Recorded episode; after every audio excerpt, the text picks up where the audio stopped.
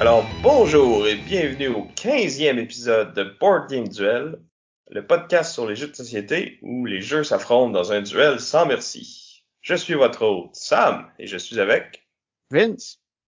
Aujourd'hui, on va vous faire un épisode spécial. Il n'y aura pas de duel, mais au moment d'enregistrer euh, l'émission, je suis euh, tout frais retourné de Las Vegas, Nevada pour euh, la convention de Dice Tower West. Je vais vous faire un petit résumé des jeux que j'ai joués euh, là-bas. Puis ben Vince va être ici aussi. Là. Ouais, tu sais, je vais sporadiquement euh, commenter. Déjà en partant, euh, tu respectes pas la règle d'or de Vegas? Parce que là, tu es en train de nous dire que ce qui s'est passé à Vegas, on va tout le savoir. Ah, mais je vais juste parler des jeux. Ah! Alright, fait que sans plus attendre, parce que j'ai quand même une longue liste, je, vais, je vais aller dans l'ordre que je les ai joués. Donc, euh, pour commencer, euh, je suis allé avec une partie de Blood Rage, un jeu de Eric Lang et publié par Simon. Un jeu qui commence à dater déjà, euh, mais que j'avais jamais eu l'occasion d'essayer. C'est un jeu de contrôle de territoire, mais aussi un jeu de, draft, de, repêchage de cartes. Donc, c'est un jeu avec un thème mythologie viking.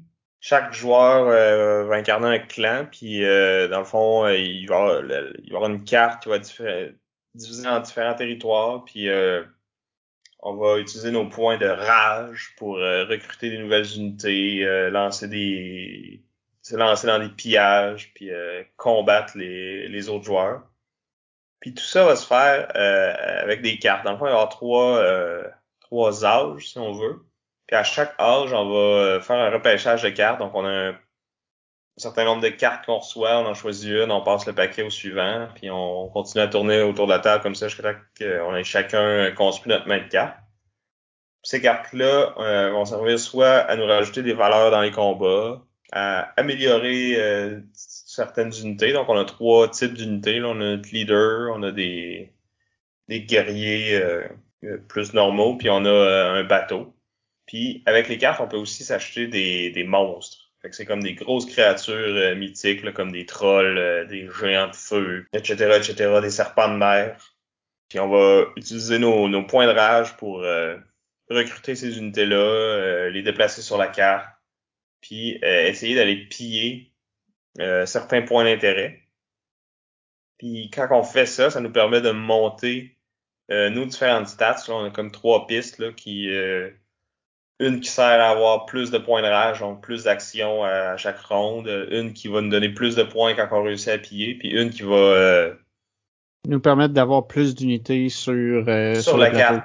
Oui, c'est ça. Parce qu'au début on est limité à 4 ou 5 unités, je pense, mais on peut aller euh, monter ce nombre-là. Puis à toutes les fois qu'on réussit un pillage, ben, ça nous permet d'aller monter une de ces stats-là. Puis même des fois les trois en même temps mais ça va être des, des points chauds de la carte, puis il va y avoir plus de compétition avec les autres joueurs. C'est ça, puis de ce que j'ai compris, dans le fond, c'est ça, euh, chaque, euh, chaque action, chaque type d'action qu'on va effectuer à, notre tour va avoir un coût en rage euh, différent. Puis à la fin, si on a plus de rage, on peut plus faire d'action du tout. Non. Même s'il y a des actions, même s'il y a certaines actions gratuites. Mais qu'il y a une action, l'action de, de, de piller, qui, elles, permettent de déplacer tes bonhommes sans utiliser de rage. Ouais, mais c'est qu'en fait, quand quelqu'un euh, lance un pillage à quelque part, tout le monde qui est autour de ce territoire-là a la chance de venir se joindre, même s'ils n'ont plus de rage. Jusqu'à une certaine limite, là, parce que chaque territoire va être euh, limité dans le nombre d'unités qu'il peut contenir. Excepté le, le, gros territoire dans le centre, qui est celui-là qui permet de monter toutes tes stats, en fait lui, il peut avoir autant d'unités que tu veux. Puis quand tu es là, ben, tu es adjacent à tous les autres territoires aussi. c'est vraiment bon d'envoyer tes troupes là parce que dès que quelqu'un se lance dans un pillage, ben tu peux euh, Tu peux y aller directement. C'est ça. Puis à l'inverse, c'est ça, quand tu vas essayer de piller ce territoire-là, ben tout le monde peut venir se joindre euh, au pillage. C'est ça, exact. Euh, fait que c'est ça, le but du jeu, c'est d'accumuler le plus de points possible. Fait que pour ce faire, c'est vraiment de réussir nos pillages, de, de tuer des unités. Euh, euh, il y a les cartes qu'on qu'on repêche aussi, qu'il y en a certaines là-dedans qui nous donnent comme des, des espèces de pouvoirs permanents. Il y a le, la fameuse stratégie de Loki, là, qui est comme euh, à toutes les fois que tu perds des unités, tu vas gagner des points. Fait que des fois, tu te lances dans les combats en sachant que tu vas perdre, mais c'est dans le fond, c'est ta façon de faire tes points. Fait que des fois, les, les autres joueurs vont être peut-être plus euh, réticents à déclencher un combat que tu pourrais te joindre parce qu'ils veulent pas te donner de points, tu sais. Ouais, j'ai cru comprendre aussi que dans les cartes, il y en avait aussi euh, qui étaient comme des quêtes, c'est d'accomplir certains objectifs pendant le tour pour accumuler des points d'une autre façon. Ouais, c'est ça. Dans le fond, tu repêches ces quêtes-là, puis là, à ton tour, tu peux prendre une action, euh, je pense qu'il prend pas de rage pour comme te commettre à cette quête-là. Puis euh, si tu l'as réussi, si tu l'as réussi à la fin du tour, ben, tu vas faire un certain nombre de points. Puis il y en a qui sont plus ou moins difficiles puis qui vont donner plus ou moins de points. J'ai cru comprendre aussi que euh, bon, euh, je vais te dire tout de suite, moi j'ai pas joué au jeu, mais j'étais super gros intéressé moi aussi à l'essayer, puis je suis un peu jaloux de Sam présentement. Puis euh, j'ai cru comprendre aussi que la carte va rapetisser à mesure que Ragnarok va, va s'enclencher, qu'il y a des territoires qui vont se perdre dans le fond. Ouais, c'est ça. À la fin de chaque round, il y a un territoire qui va être détruit par le Ragnarok. Puis si t'as des, des troupes qui sont là, tu, tu vas les perdre, mais tu vas faire des points. plus la partie avance, plus ça, ça vaut de points. Fait que t'as comme un intérêt à aller te mettre là parce que tu veux scorer des points, mais en même temps, t'affaiblis ton armée pour les rondes suivantes. Fait que c'est. C'est à double tranchant. C'est un peu faut faut que tu sois prêt à, à subir les conséquences. C'est ça, mais si t'as euh, des cartes comme les cartes de Lucky qui te permettent de faire des points quand tes unités meurent, ben peu importe la façon qu'ils meurent, s'ils meurent par le Ragnarok, tu fais des points pareils. Puis c'est ça qui est cool, c'est que tu vois quand même une bonne partie des cartes parce que le, paquet il fait le tour de la table euh, plus qu'une fois là. Fait que tu vois qu'il y a des, des cartes qui sont parties. Tu sais pas c'est qui qui les a repêchées, ben tu sais qu'ils sont, sont plus dans le paquet. Fait que tu sais qu'il y a des joueurs qui vont possiblement se, baser leur stratégie là-dessus, ou tu sais qu'il y a des cartes de combat vraiment fortes que tu aurais voulu repêcher, mais que tu as laissé aller parce qu'il y en avait un autre qui fitait vraiment mieux que ton tableau, que mais là tu sais que la carte est là, fait que tu sais pas qui l'a, tu sais pas qui tu veux avec qui tu veux te battre exactement, parce qu'il y en a qui sont nasty là-dedans aussi. Tu, peux, aller voler des points de rage à l'autre si tu gagnes le combat. Euh, tu peux voler sa carte si tu perds. Euh. OK, fait qu'il y, a du take that en plus du contrôle de territoire. Là. Ouais, ben là, je veux dire, c'est un, un, jeu de confrontation. Là. C'est pas pour euh, les, les calinours, mettons. Mais en même temps, il y a un petit côté draft qui fait plus euh, euro un peu. Mm. Je trouve que ça fait un bon mélange. Là. Puis c'est ça, le côté production, euh, c'est super beau. Les mini sont, sont sa coche. C'est du, du classique Simon. Là. Ouais, d'habitude, on n'est pas déçu de ce côté-là. Puis au niveau stratégie, c'est ça, c'était satisfaisant la, la, la, balance entre l'utilisation des points d'action, ben des points de rage, puis les cartes, dans le fond. Ouais, je trouve que le système est, cool. C'est le genre de jeu, par contre, que je pense que tu gagnes beaucoup à y rejouer plusieurs fois, puis à connaître, c'est quoi, les possibilités des cartes. Parce que tu on voit juste une fraction des cartes à chaque euh, chaque âge. Puis les, les cartes sont séparées en différents, en différents âges aussi. Là. Les cartes de l'âge 1, tu les revois plus à l'âge 2, puis euh, vice-versa. C'est quand même une balance aussi entre parce que tu as plein de cartes qui te permettent d'améliorer tes unités, mais tu sais, c'est pas comme ça que tu vas faire des points. Fait que oui, tu veux utiliser tes points d'action pour comme Ah, j'ai des monstres, j'ai des unités qui sont vraiment plus fortes, mais tu sais, si au final tu déploies jamais puis que tu vas pas faire des pillages, ben. T'accumules pas les points. C'est ça, t'as une armée super forte, mais elle, fait juste bien paraître. Ouais, parce que dans le fond, la, la vraie façon de faire des points, c'est vraiment c'est d'être agressif puis de taper sur les autres. Donc, euh, c'était ça pour Blood Rage. Après ça, j'ai joué à un jeu qui s'appelle Mask Men. C'est un jeu qui a une thématique euh, assez euh, colorée. On est comme des, des managers de, de luchadores donc les, les, lutteurs mexicains avec les masques euh, avec plein de couleurs. Dans le fond, c'est un jeu de, de pli, mais que euh, un peu comme euh, dans Jekyll vs Hyde qu'on a parlé au dernier épisode, le, la force des, des couleurs va s'établir au fur et à mesure que la, la partie va avancer. Au début de la partie, mettons, je peux jouer un vert. Pour le battre, vu qu'on sait pas encore qui, qui est le plus fort, faudrait que toi, tu mettes deux d'une autre couleur par-dessus. Maintenant, tu mets deux mauves. Mais là, pour le reste de la partie, on sait que mauve, il est plus fort que vert. Fait que si après, quelqu'un rejoue un vert, ben, tu peux juste jouer un mauve, puis tu, tu gagnes, parce que tu joué par-dessus, puis c'est meilleur. Ok, c'est quand même drôle, parce que dans les faits, j'imaginais le lutteur vert qui se fait taper la gueule par deux lutteurs mauves, puis après, ils disent, ben, les mauves sont plus forts. c'est un peu ça.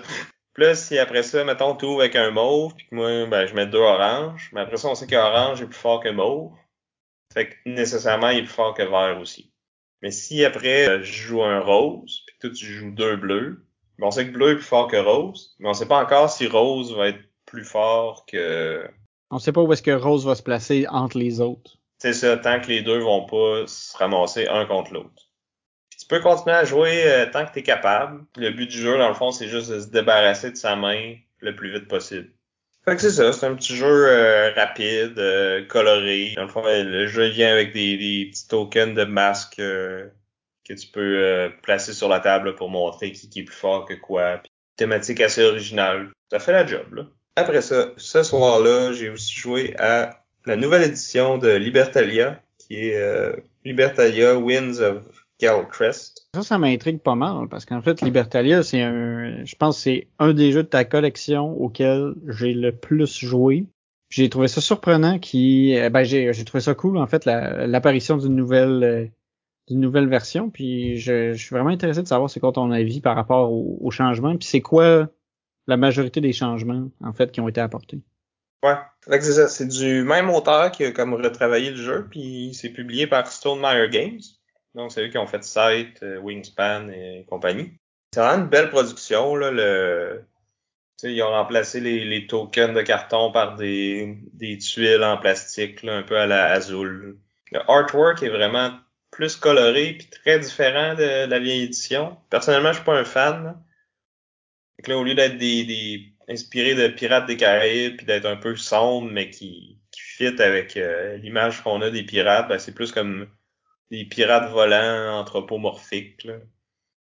Avec tous les personnages et des différents animaux. Là-dessus, je suis pas un fan du changement, mais je, je comprends pourquoi ils l'ont fait aussi. Il y en a peut-être qui vont trouver ça plus invitant aussi. Ouais, c'est peut-être plus grand public, là, avec un, un choix de couleurs plus euh, clair. Ouais, non, c'est ça. C'est plus coloré. Principal changement, il y a maintenant 40 cartes au lieu de 30. Fait qu'on a ajouté 10 nouvelles. Il y en a beaucoup qui ont été retravaillés un peu aussi, là, qui font pas exactement le même effet. C'est similaire, mais pas tout à fait pareil. Euh, autre chose, les, les, premiers voyages, parce que dans Liberté, il y a toujours trois voyages. Euh, là, les deux premiers sont plus courts. Fait qu'on raccourcit la game un peu. Mais en même temps, ça te donne plus d'occasion de revenir de l'arrière après, parce que le dernier voyage, ben, t'as 7 jours au lieu de 5 ou 6, fait que t'as, as plus d'occasion de faire de points. Fait que même si t'as, t'as un mauvais début, t'as peut-être un peu plus de chances de te rattraper. Puis au niveau du nombre de cartes en main, ça affecte un peu, euh, ça affecte pas mal le nombre de cartes que tu vas avoir à la fin de chaque voyage, puis que ça t'offre plus de, ben, c'est proportionnel. Dans le fond, à la fin de chaque voyage, normalement, tu vas avoir deux cartes en main. comme avant. OK, ça s'ajuste à chaque tour. C'est ça. À chaque voyage.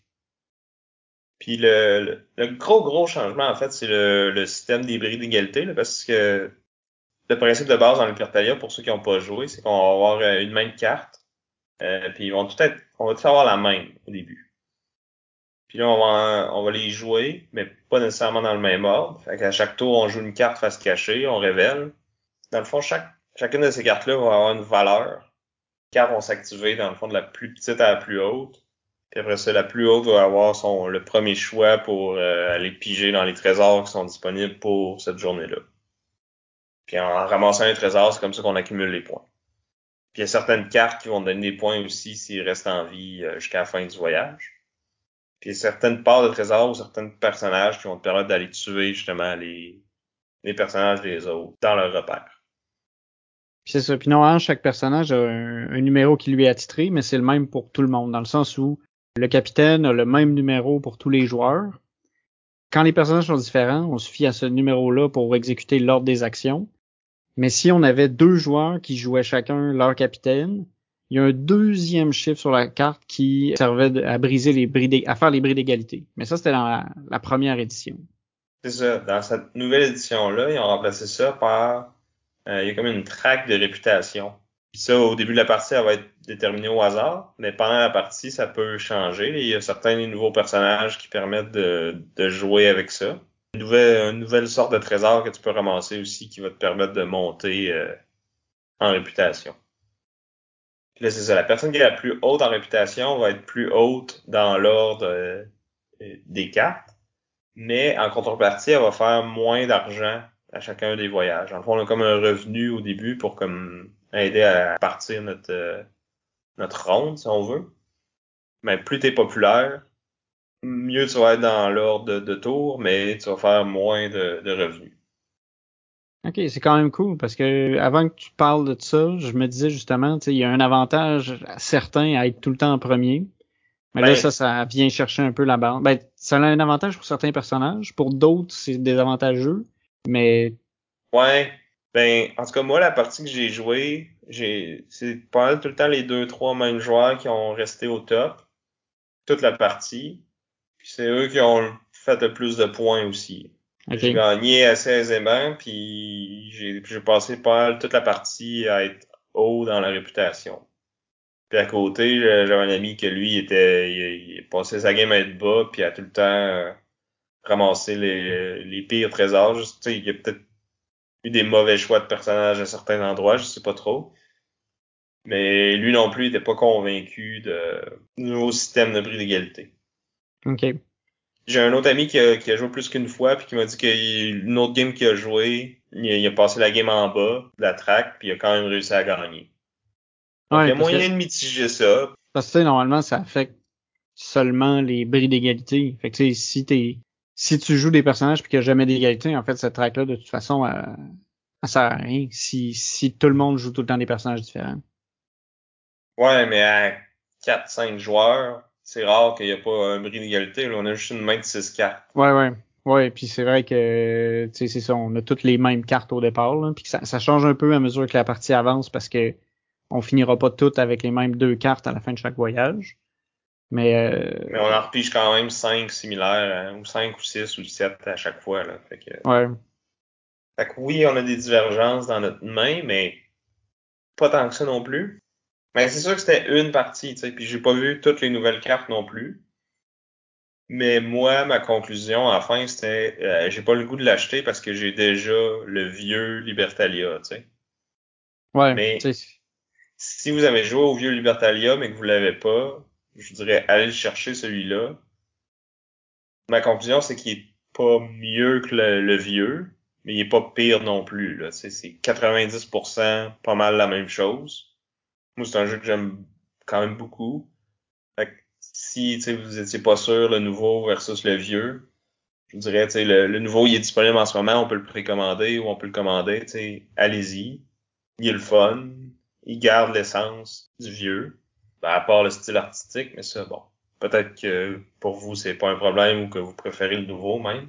Mais moi, j'avais pas, il va pas remplacer le vieux pour moi. Mais je pense que les deux peuvent coexister dans la paix et l'harmonie.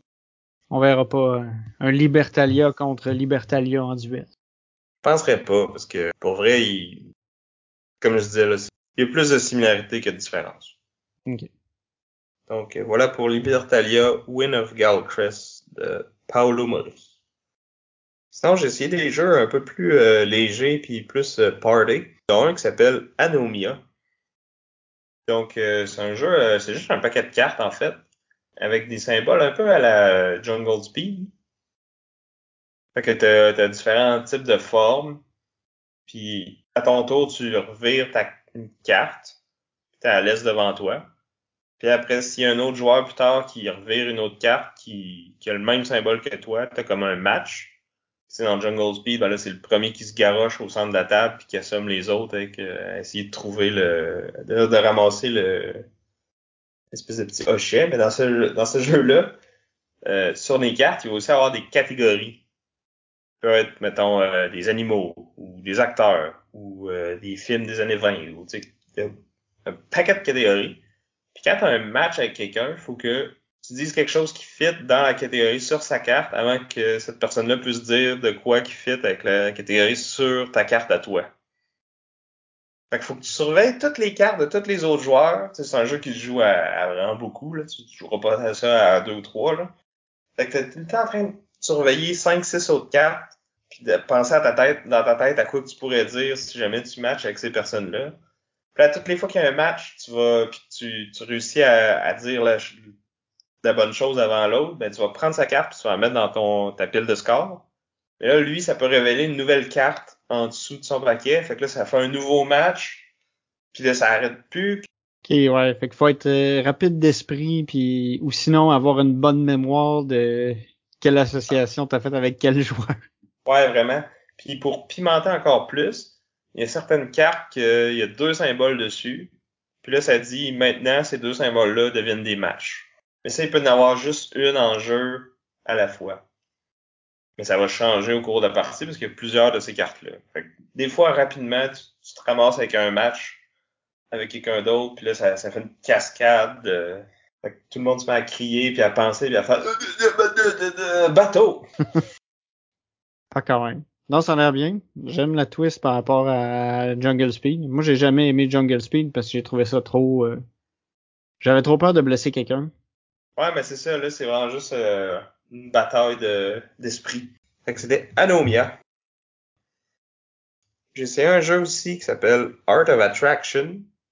C'est un petit jeu de dextérité où ce que tu mets sur la table des espèces de petits cœurs en métal. Puis les cœurs sont comme aimantés, mais aimantés euh, pas de manière symétrique si on veut tous les amants sont pas dans le même sens. Fait qu'il y en a qui vont se repousser, puis il y en a d'autres qui vont s'attirer.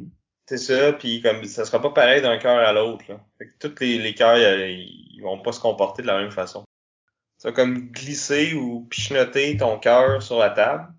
Puis le but, c'est qu'il y en a qui se collent ensemble.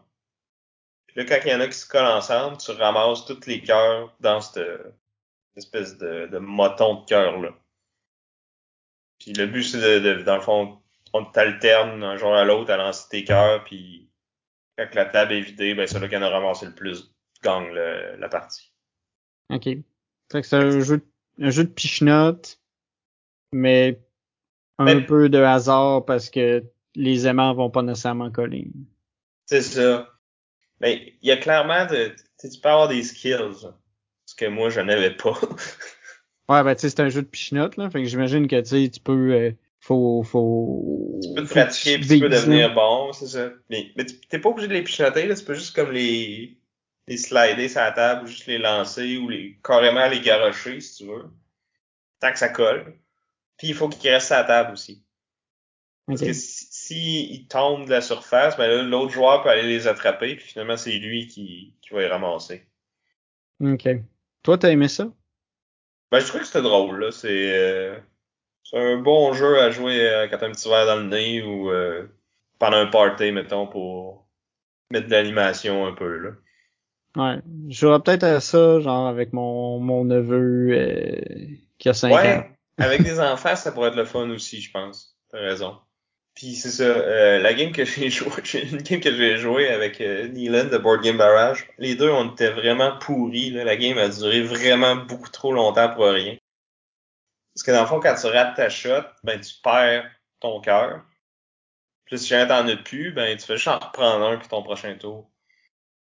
Fait que là, on, commençait à éclairer la table parce que c'est plus facile quand il y a plus de cœurs, tu sais. Parce que par hasard, il y en a deux qui vont peut-être bouncer puis, puis se coller, tu sais. Mais là, la, table commençait à se vider, les shots devenaient plus difficiles. On s'en remettait à rater notre coup. La table se remplissait. Elle hmm. se revidait, elle se remplissait, elle se revidait, elle se remplissait. Si bon. Les autres, ils croyaient, ils croyaient pas. Mais tu on a tout bien ri. C'était, ce jeu-là, tu l'as joué en fin de soirée aussi, j'imagine. Ouais, ouais, ouais. La, journée commence à être longue, puis les, les j'imagine qu'il y a eu quelques consommations, fait que là. Ah, ça, ça reste à Vegas. fait que c'est ça, pour un petit jeu de dextérité bien léger. Arts of Attraction. Puis le vrai euh, closer de cette soirée-là, ça a été le jeu Colorful. C'est un petit jeu de cartes, co-op, mais qui est extrêmement difficile. Puis dans le fond, euh, chaque joueur va avoir une main de cartes qui vont être des, des couleurs. Puis tu sais, les couleurs, c'est genre euh, bleu, bleu pâle, vert, lime, jaune, or, euh, gris, argent. Bref, t'as as quand même une bonne palette. Puis là, au début d'une manche, on, on, va en enlever cinq au hasard. Il y a des fois que ça peut être plus facile que d'autres. Parce que justement, les, quand les couleurs qui ça ressemble, il y en a juste une des deux qui sort. Ça facilite les choses. Versus que quand tu as comme quatre teintes de jaune euh, et d'orange euh, parmi tes cartes, ben des fois c'est plus difficile.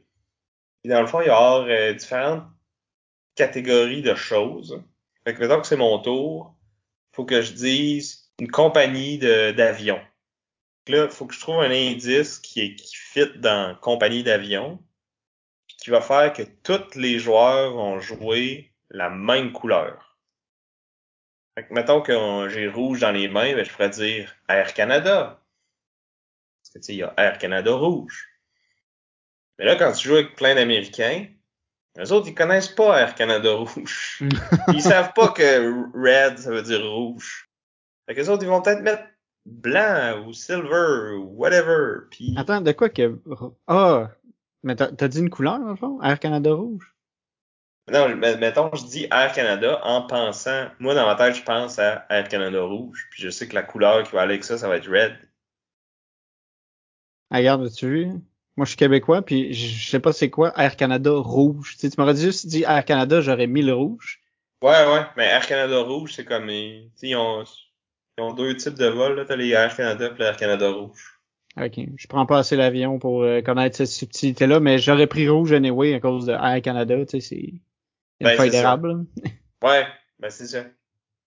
Mais ça, ça va être facile, mais des fois, t'as as comme des, des trucs qui sont plus difficiles. Puis c'est le but du jeu, c'est que mettons, tout le monde va donner euh, ben en fait, cinq personnes vont donner un indice, mettons. Puis il faut que tous les joueurs, à chaque indice, on ait toutes mis la même couleur. S'il y a une erreur dans tout le paquet, on a perdu. Puis les cartes, on les révèle juste à la fin. Fait que ça arrive des fois que, tu sais, au premier round, t'es pas trop sûr, fait que tu mets ta, carte bleue, puis là, finalement, le troisième indice, clairement, la réponse, c'est bleu, puis là, t'es comme, ah, mais j'allais déjà jouer le bleu. Fait que, je suis dans, le champ, je me suis trompé à la fois d'avant. Fait que, tu sais, c'est léger, c'est drôle, puis ça fait plein de moments de comme, mais voyons donc que t'as pas compris que orang-outan c'était orange puis pas brun. ouais, ok, ouais. Je peux voir que des fois la, la confusion peut être compliquée, là. Peut, peut, arriver facilement, en fait. C'est ça, puis tu sais, quand t'es 5 ou 6, il suffit qu'il y en ait un qui, qui pense pas comme les autres, puis ça coule le groupe. dépendant de qui tu joues, si t'as pas les mêmes références, ça peut euh, rajouter un certain niveau de difficulté aussi. Ouais. Puis si je me fie à quand on a joué à Dixit ou qu'on joue à Mysterium, euh, tu penses pas comme les autres, fait que ça rajoute une difficulté de plus. ouais, surtout quand t'es le seul Canadien francophone dans le groupe. Euh, ouais. On n'avait pas les mêmes références, mettons. Mettons que c'était souvent moi qui s'est trompé.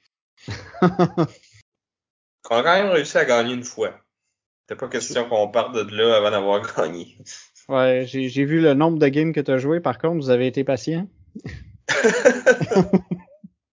ça va rester à Vegas, ça aussi. Uh-huh. Donc, c'était Colorful. Euh, un autre jeu plus petit que j'ai essayé pour la première fois aussi, puis qui a eu euh, beaucoup de buzz dernièrement, c'est le jeu Scout. Euh, donc, c'est un petit jeu de cartes. Pas tout à fait un jeu de levée, c'est plus un, il appelle ça un climbing ou un laddering game. fait que c'est un peu le même principe que le, le bon vieux trou de cul, qu'on beaucoup de gens connaissent ici au Québec. Donc, si je joue un 3, il faut jouer au moins un 4 par-dessus. Après ça, des suites de deux cartes vont battre une carte seule, puis une paire va battre une suite, etc., etc. Mais la twist, c'est que dans le fond, dans Scout, quand tu reçois ta main, tu peux pas replacer les cartes. Il faut qu'ils demeurent dans l'ordre que tu les as reçus. Euh, puis la, niveau de complexité supplémentaire, c'est que sur chaque carte, il y a comme un chiffre en haut puis un chiffre en bas. Fait que quand tu reçois ta main, tu, regardes tes cartes, là, tu te dis Ah ouais, ça c'est plutôt moyen comme, comme main. tu peux revirer, flipper à 90 degrés, 180 degrés tes cartes, puis là, regarder, est-ce que c'est mieux, est-ce que c'est pire, est-ce que je vais revenir à, l'autre. Euh, ça, c'est ta décision en début de partie. Après ça, la partie commence. Euh, quelqu'un joue une carte, tu peux jouer tu, quand tu joues une carte par-dessus, dans le fond, tu ramasses qu'est-ce qui était sur la table. Puis ça, ça va être des points que tu accumules euh, pendant la, la manche. Puis si jamais t'es pas capable de jouer parce que t'as ou que tu veux pas jouer. Ah, t'as le droit de pas vouloir jouer. T'es pas obligé. Oui, t'as Euh, ben même si tu serais capable de jouer par-dessus, tu pourrais décider de, de scouter dans le fond. Ok, je pensais, euh, j'aurais cru que tu aurais été obligé, comme dans la plupart des jeux de levée, que si tu peux, tu dois. Non, c'est ça. Mais l'affaire, c'est que quand tu scoutes, c'est que tu donnes des points à la personne qui a, qui a placé ces cartes-là. Puis après ça, tu vas aller chercher une des cartes qui est sur la table. Mais mettons qu'il fait une suite de trois, tu peux seulement aller chercher les cartes qui sont aux extrémités. pas celle qui est dans le milieu. Euh, fait que tu vas chercher cette carte-là, puis là, tu peux la placer n'importe où dans ta main. Fait que si, mettons, lui, Dans n'importe quel sens aussi, j'imagine. C'est ça. Fait que si la personne a joué un, un 8, mais qu'en dessous c'est un 2, puis que toi t'as un 1 puis un 3 collé, ben tu peux aller mettre ton 2 entre le, le 1 puis le 3, fait que là t'as maintenant une suite de 1, 2, 3. Fait que là ça, ça va être capable d'aller battre n'importe quelle paire ou n'importe quelle suite de 2. Fait qu'il y a cette considération-là à prendre que des fois, ça vaut la peine d'aller scatter, même si tu serais peut-être capable de battre cette main-là pour te bâtir un super gros combo. Mais en même temps, tu donnes un point à l'autre, puis tu perds un peu ton tour. Sauf qu'une fois par main, tu as le droit de comme utiliser un jeton pour scatter et rejouer dans le même tour. Fait que c'est un petit jeu quand même assez simple, mais avec plein de, de décisions intéressantes. Puis il faut que tu gères ta main de carte, puis que tu sois à l'affût pour justement quand c'est le bon temps de scatter pour construire tes combos ou jouer des cartes. Tu sais, si mettons tu as deux sets, mais entre les deux tu as un 3, ben tu essaies d'aller jouer ton 3 en premier pour avoir ta paire après. Tu sais, ce genre de petit combo-là. C'est le fun, ça se joue vite. Euh, je pense que j'ai joué euh, 5-6 parties là, dans toute ma semaine. Là. Puis pas, pas toutes d'un coup. Là. On en a joué une ou deux. Euh, puis là, le lendemain, euh, on avait 15 euh, minutes à tuer. Puis on se dit Ah ben on pourra rejouer une petite game de scout. Fait que c'est, c'est bien. Je pense que c'est le genre de jeu que, que je me verrais acheter là, si je le vois passer. Comme j'ai déjà parlé, là, je suis pas en mode achat, achat, achat. Donc c'est vraiment un bon signe si j'ai le goût de l'acheter. Donc, euh, j'ai aussi joué à un jeu qui a beaucoup de buzz en ce moment, qui fait le Hotness sur BGG, puis qui était pas le jeu de la convention. Euh, le nouveau numéro 1 de Monsieur Tom Vassell de Dice Tower. Euh, le jeu Ark Nova, un jeu de l'auteur Mathias Wigé et de, la maison d'édition Capstone Games. Donc, c'est un gros jeu euro avec une thématique où on va chacun construire un zoo ça va être un tableau de cartes. On va euh, drafter des cartes. Ben, pas vraiment drafter, mais on va avoir une de cartes. Puis on va pouvoir utiliser certaines actions pour en piger plus pendant la partie. Puis les cartes vont nous permettre d'ajouter des animaux à notre zoo, mais on a aussi euh, un petit tableau personnel dans lequel euh, il va y avoir une espèce de petit puzzle spatial. Il va falloir euh, acheter des, des enclos, puis les placer sais, les enclos, c'est des tuiles hexagonales, puis il va y avoir des plus ou moins gros enclos. Puis plus les animaux sont gros, plus il va y avoir besoin de gros enclos pour les mettre dedans. Tu peux pas placer un tigre dans un petit enclos à, à oiseaux. Peux-tu mélanger les animaux ou c'est vraiment... Non, c'est ça. Euh, ben, il y a des, il y a certains animaux qui, qui vont dans des petting zoos qu'ils appellent, là. Fait que, fait que ceux-là, tu peux les mettre euh, dans le même enclos, mais sinon, chaque animal va avoir son propre enclos. Puis là, euh, plus d'animaux, plus que tu vas avoir de revenus à ton à ton zoo. Puis dans le fond, la, la grosse affaire du jeu, c'est qu'il y a une espèce de d'immense track euh, autour du board, du plateau. Puis d'un côté, à une extrémité, il va y avoir tes revenus qui commencent à zéro puis qui vont monter. Puis de l'autre côté, il va y avoir ta ce qu'on appelle ton effort de conservation commence aussi à zéro, mais qui est comme au max de, de l'autre track, si on veut. Les deux sont comme deux pistes l'une à côté de l'autre. Fait que là, t'as des marqueurs à chacun des bouts, puis le but du jeu, c'est d'essayer de, de, de, faire se croiser. Puis j'imagine que plus ils se croisent haut, mieux c'est, ou faut être comme au milieu pour que les deux soient maximisés? Ben, c'est pas tant important parce que, dans le fond, quand il y en a deux, quand il y a un joueur qui en a deux qui se croisent, c'est ça qui déclenche la fin de la partie. Peu importe c'est rendu où. Puis après ça, on a comme un autre tour complet pour les, les éloigner le plus possible. Puis ton, tes points, c'est la différence entre les deux. OK. Fait que si, mettons, t'es comme moi, puis t'es vraiment pas bon, puis qu'ils sont pas proches de, de, se, de, se, rencontrer, ben tu finis avec un moins 40 points. ça a pas bien été? non, j'avais comme mal compris comment ça marchait, le score à la fin. Fait que moi, j'avais focusé plus sur un que sur l'autre. Puis même euh, dans celui-là, j'étais pas le meilleur. Fait que, au final, tu, tu, vois que j'ai pas j'ai pas bien performé. Ça a pas bien été. Hein. Puis c'est ça, t'as certains, certaines cartes, mettons, qui vont te valoir des. Mais c'est pas dans des points, mais c'est qu'à la fin de la partie, ils vont te permettre de monter ton effort de conservation selon euh, certaines conditions, là, mettons pour chacun des mammifères. Euh, je dis un peu n'importe quoi, là, mais euh, il y, a, il y, a, plusieurs types d'animaux, là, des mammifères, des lézards, ou euh, chaque carte aussi, chaque animal va venir d'un continent dans le fond. Il y a des, des cartes qui vont référer à soit ces types d'animaux, de quel pays ils proviennent, ou ce genre de trucs-là, ou de leur grosseur. Ou... il y a plein de, de, variables, dans le fond, que tu peux aller faire des points avec si tu as les cartes pour. Ces cartes-là vont te permettre d'augmenter ton effort de conservation de, façon assez significative en fin de partie. Puis c'est comme ça que tu vas réussir à, à aller dépasser tes revenus puis à, faire beaucoup de points. Là. Ce que j'ai bien aimé du jeu, c'est le, le, mécanisme de sélection d'action. Il est un peu comme dans euh, le jeu euh, Civilization A New Dawn, qu'on a déjà joué ensemble. Ouais, que dans le fond, si tu n'utilises pas une action, ben dans le fond, plus t'attends pour faire une action, plus elle est forte. C'est ça. Dans le fond, les, tes actions sont placées sur une piste de 1 à 5. Puis quand tu l'as fait, tu l'as fait à la force où est-ce qu'elle est rendue. Fait que si elle est à 5, ça va être là qu'elle va être la plus forte. Puis après l'avoir fait, ben tu la renvoies en position 1, puis toutes les autres vont monter de 1. Ben, toutes celles qui étaient en dessous de celles que tu utilisais.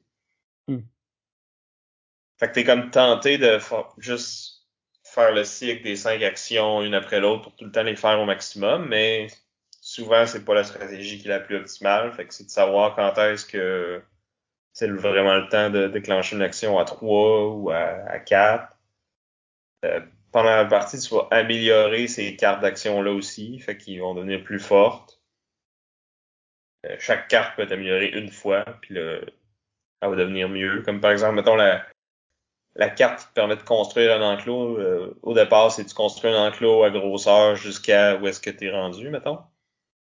Mais quand tu l'améliores, ben, tu peux construire deux enclos différents euh, d'un total qui est où est-ce que tu es rendu plus un.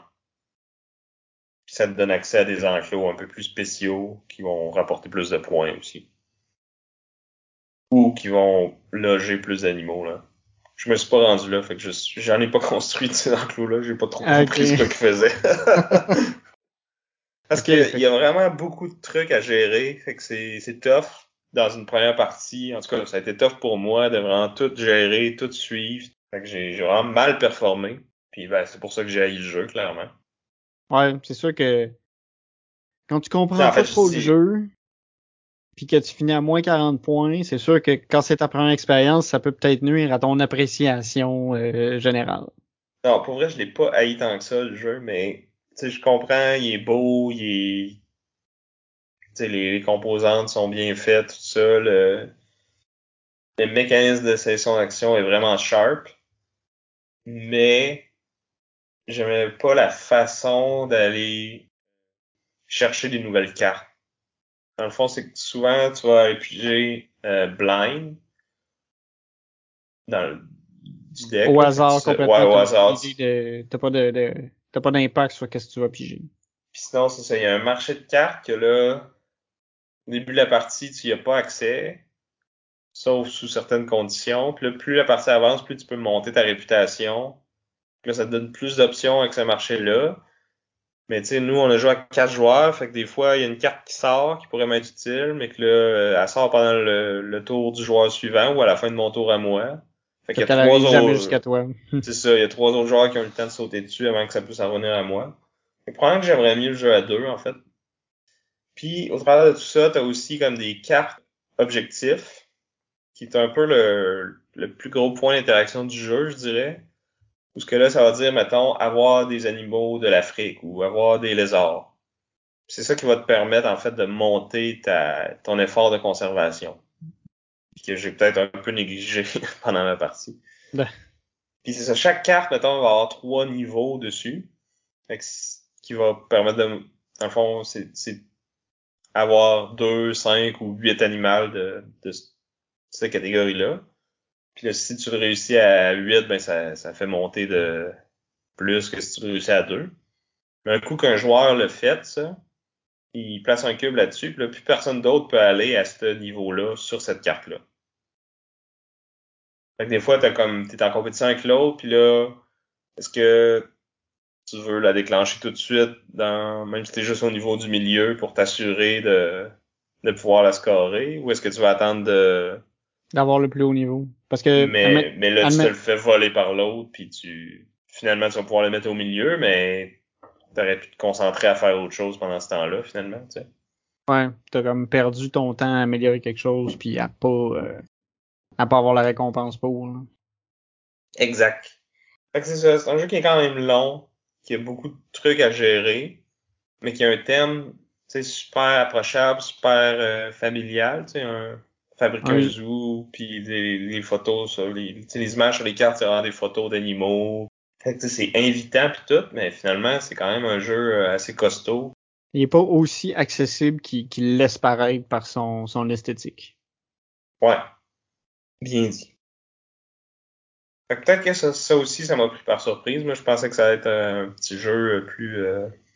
C'est que ça allait être un niveau de complexité, tu sais, pas trop finalement c'était beaucoup plus que ça puis les mécaniques c'est ça ils étaient plus développés que, que tu t'attends. En fait c'est ça c'est que tu t'attendais à quelque chose puis t'as vraiment pas été ça a vraiment pas été ce qui s'était passé dans le fond. C'est ça. Tu sais moi j'aime ça quand la stratégie est haute avec le la complexité de règles est basse tu sais. Facile à apprendre mais difficile à maîtriser.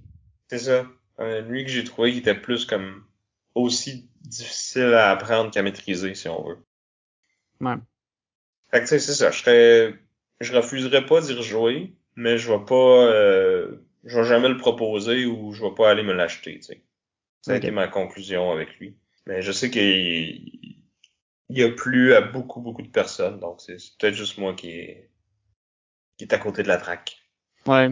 ouais ce serait pas la première fois. Hein.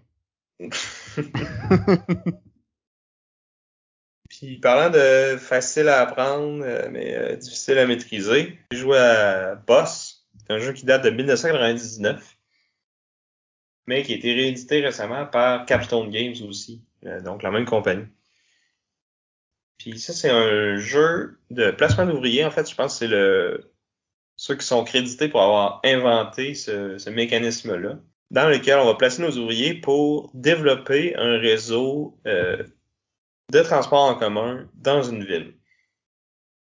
Puis là, il y aura des, des passagers qui vont être dans la ville, puis qui vont euh, d'un tour à l'autre, dans le fond, vouloir passer de la maison au travail, du travail au pub et du pub à la maison. Une journée typique, quoi. Ouais, c'est ça. c'est un peu drôle parce que, dans le fond, ils s'en foutent de c'est quelle maison, quel lieu de travail ou quel pub. Tant qu'ils se rendent à quelque chose qui fit, ils vont y aller, puis ils vont être bien contents, puis tu vas faire des points.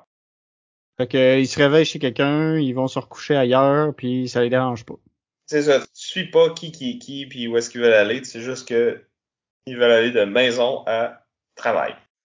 Ouais, probablement qu'ils restent un peu trop longtemps au pub, puis c'est pour ça que ça leur dérange pas, peu importe où est-ce qu'ils couchent. ça doit être ça. Puis la, particularité du jeu, c'est qu'il c'est un placement d'ouvriers. Puis au début de la partie, on va recevoir 20 ouvriers. Puis c'est tous les ouvriers qu'on va avoir pour toute la partie. À la fin du tour, on les récupère pas, on les remet dans, la boîte. Euh, la seule règle, c'est qu'on doit en placer au moins deux par ronde. Mais après ça, il n'y a pas de maximum. Tu pourrais décider de toutes les placer au premier tour, gaspiller beaucoup d'actions, puis te faire planter par les joueurs avec qui tu joues. C'est un jeu qui est vraiment très serré, très tight. Là, il n'y a pas beaucoup de, de, de passagers, puis il n'y a pas beaucoup de place à l'erreur aussi, j'imagine. Non, c'est ça. Il n'y a pas beaucoup d'emplacement pour tes ouvriers. Fait à chaque, chaque placement est important. Puis, dans le fond, il y a la, la, la particularité qu'il y a beaucoup d'emplacements, beaucoup d'actions qui vont avoir plusieurs emplacements dessus. Puis là, euh, tu vas aller placer, mettons, de, droite à gauche ou de gauche à droite. Puis après ça, ça va se résoudre toujours de gauche à droite. Puis euh, mettons, l'action euh, placer des, euh, des nouvelles routes, des nouvelles liaisons d'autobus, mais plus la partie avance, plus on va pouvoir en placer plusieurs avec une même action. Fait que mettons que le, le niveau est rendu à 5, ben la, la dernière personne qui va en placer va en placer 5. si moi je vais me placer juste devant elle, je vais pouvoir en placer 4, mais je vais les placer avant elle. Plus quelqu'un d'autre vient sur le spot d'avant, ben, il va en placer trois, mais avant moi. Puis là, la première personne pourrait décider de revenir pour en placer deux, avant la personne qui en place trois, avant que l'autre en place quatre, avant qu'elle en replace cinq. Il y a plusieurs emplacements comme ça qui s'activent plusieurs fois. Plus la partie avance, plus ils vont devenir forts. Mais toujours, celui qui en fait le plus le fait en dernier. Puis on va placer tous nos ouvriers dans, dans le rond. Puis après ça, quand tout le monde a passé, on va activer les, les différentes actions, mais toujours dans le même ordre. Fait qu'on va commencer par placer des, des connexions. Après ça, on va améliorer notre niveau de, de bus. Fait que là, il y a une personne qui peut l'améliorer. Puis le niveau de la plus haute, c'est ça qui détermine combien de routes sont placées au tour suivant, puis tout ça. Après ça, on va placer des nouveaux buildings. Fait qu'on place des nouveaux, euh, soit des nouvelles maisons, ou des nouveaux lieux de travail ou des nouveaux pubs. Puis généralement, on va essayer de les placer pour avantager notre réseau à nous. Puis pour nuire aux autres aussi. Parce que de ce que j'ai compris, il y a moyen de nuire au plan des autres en plaçant certains bâtiments à des endroits stratégiques. C'est ça, il y, a des, il y a certaines intersections qui ont qui peuvent avoir plus qu'un bâtiment.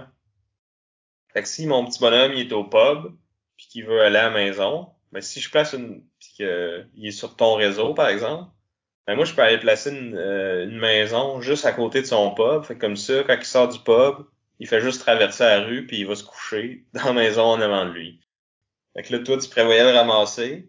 Tu avais déjà placé tes ouvriers pour faire ça. Puis là, tu te ramasses que tu plus de passagers à ramasser, puis tu as gaspillé ton, ton ouvrier, puis dans un jeu où tu en as juste 20, d'en gaspiller un, ça fait mal. Puis c'est ça, dans le fond, chaque ouvrier que tu vas amener à la destination qu'il veut aller, ben ça va te faire un point. Puis c'est le genre de jeu que, tu sais, les scores, il y a une game que ça a fini 9 à 9 à 5. Là. Ouais, c'est serré, là. C'est. Chaque personnage, chaque euh, passager est super important à ramener. À ramener. C'est ça. Puis il y a une espèce de twist vraiment comme nowhere qu'il y a un spot que tu peux genre arrêter le temps mais c'est un spot que tu peux pas utiliser trop de fois dans la partie. Dans le fond, il y a comme euh, des petits jetons qui sont placés dessus en début de partie, puis à toutes les fois que tu fais cette action-là, tu prends un jeton, puis ça, c'est un point négatif en fin de partie. Fait que c'est c'est pas à négliger. Là. Tu vas pas là euh, à tous les tours, mettons. Puis comme il y a comme une petite explication thématique, euh, si tu le fais plus que cinq fois, ben ça va briser le continuum espace-temps. Fait que coup qu'il n'y a plus de jetons sur le, cet emplacement-là, ben tu peux plus faire cette action-là. Hmm. Mais ça, c'est, ça peut être super mine parce que là, toi, tu prévois, tu planifies tout ton tour en fonction de, d'amener les gens de, du pub à la maison. Puis là, finalement, ben, ils veulent tous rester au pub. Fait qu'il n'y a plus personne qui bouge, puis t'as gaspillé tous tes ouvriers, tu sais. Pendant que l'autre à côté, lui, il a juste pris des actions pour monter son réseau, puis euh, pour se préparer pour le tour suivant, parce que là, ils vont vraiment vouloir aller du, du pub à la maison. Si personne ralentit le temps encore. OK, fait que c'est, c'est quand même c'est quand même sale comme euh, action là, c'est c'est tu te fais pas d'amis en faisant en utilisant ça. Vraiment pas, mais en même temps, si tu prends un point négatif puis encore une fois dans une partie où que ça peut se gagner à 9, un point négatif, c'est gros là. Ouais. Mais c'est que c'est ça, super facile à apprendre. J'ai expliqué à peu près toutes les règles. Tu peux vraiment euh, vraiment faire des coups de cochon à tes amis. Puis moi, c'est le genre de jeu qui me fait bien rire et que j'aime beaucoup. Ça va être un autre que je vais peut-être chercher à acquérir. Je me suis créé un autre besoin. Bon, bon. Euh, un jeu que j'ai essayé aussi puis qui va probablement te rendre jaloux, c'est le jeu Cthulhu Wars de Sandy Peterson et de Sandy Peterson Games. Ouais. Peut-être qu'ils sont reliés, ces deux-là. Euh, mais bref, c'est un, un, gros jeu avec euh, beaucoup trop de plastique où on a euh, Cthulhu euh, puis un paquet d'autres monstruosités cosmiques qui essaient de se battre pour le, le, contrôle de la Terre. Dans le fond, on va tout avoir une faction asymétrique. Puis chaque faction va avoir son Great Old One, là, qui va être Cthulhu et autres. Nyarlathotep. Exact, c'est celle-là que j'ai joué, je pense. Les, ils s'appelaient les Cosmic Crawlers. Puis c'est ça, tout le monde va aussi avoir des cultistes, puis euh, deux, trois différents types de monstres. Là, chaque unité va avoir euh, un certain coût. C'est un peu comme dans Blood Rage, là. Chaque tour, on va faire un certain nombre de pouvoirs, puis on va utiliser ce pouvoir-là pour réaliser les différents. C'est ça, comme se déplacer, attaquer, euh, faire apparaître des nouvelles unités. Euh. Fait que ça, c'est un peu le, le les règles communes, si on veut. Puis là, chacun, euh, les différents monstres vont avoir différents stats, là, différents nombres de dés qu'on lance quand on, se bat avec ces monstres-là, ou euh, le, le coût pour les, les invoquer, puis tout ça. Fait qu'on a un pouvoir asymétrique au début de la partie, puis au fur et à mesure que la partie avance, on va en débloquer euh, six autres. Fait qu'on a six livres puis dans le fond, chaque faction va avoir six conditions un peu différentes à remplir pour débloquer ces six livres-là. Ouais, puis de ce que j'ai compris dans le fond, ces livres-là vont t'ajouter des actions qui vont être uniques aux différentes factions. Fait que dans le fond, euh, ça, ça, ça t'ajoute, ça ajoute de la diversité dans le fond à travers les factions parce que ça permet d'avoir des actions de supplémentaires qui sont différentes. Ben, c'est pas, il y en a que c'est des actions, mais il y en a aussi que c'est juste que maintenant, certains types de troupes ont une habileté spéciale. Comme moi, j'en avais qui faisait que mon, mon Great Old One, euh, euh, quand il réussissait à, tuer ou à repousser, parce que dans le fond, quand tu brasses les dés, t'as comme deux types de, de hits, si on veut. T'as, t'as des, vraiment des kills, qui est comme une chance sur six sur ton dé. T'as trois faces qui sont euh, il se passe rien. Puis t'as deux faces que c'est comme tu les, les pain. Tu les repousses. Tu vas faire mal, fait que faut qu'ils retraitent du, du territoire. Fait que quand tu, fais une action d'attaquer, tu fais juste comme j'attaque dans ce territoire-là, je compte combien que j'ai de, de monstres, combien que ça me donne de dés. Toi, tu fais pareil. On brasse une trolley de dés chacun. Puis là, dépendamment de combien de hits t'as eu, il y en a qui vont mourir, il y en a qui vont être repoussés. Puis après ça, le combat est fini. pour refaire un autre combat, ben, faut refaire une autre action de combat. Puis là, tu me fais peur, là, parce que c'était, c'est des gros, des gros roulements de dés, dans le fond. Ouais, ouais, ouais.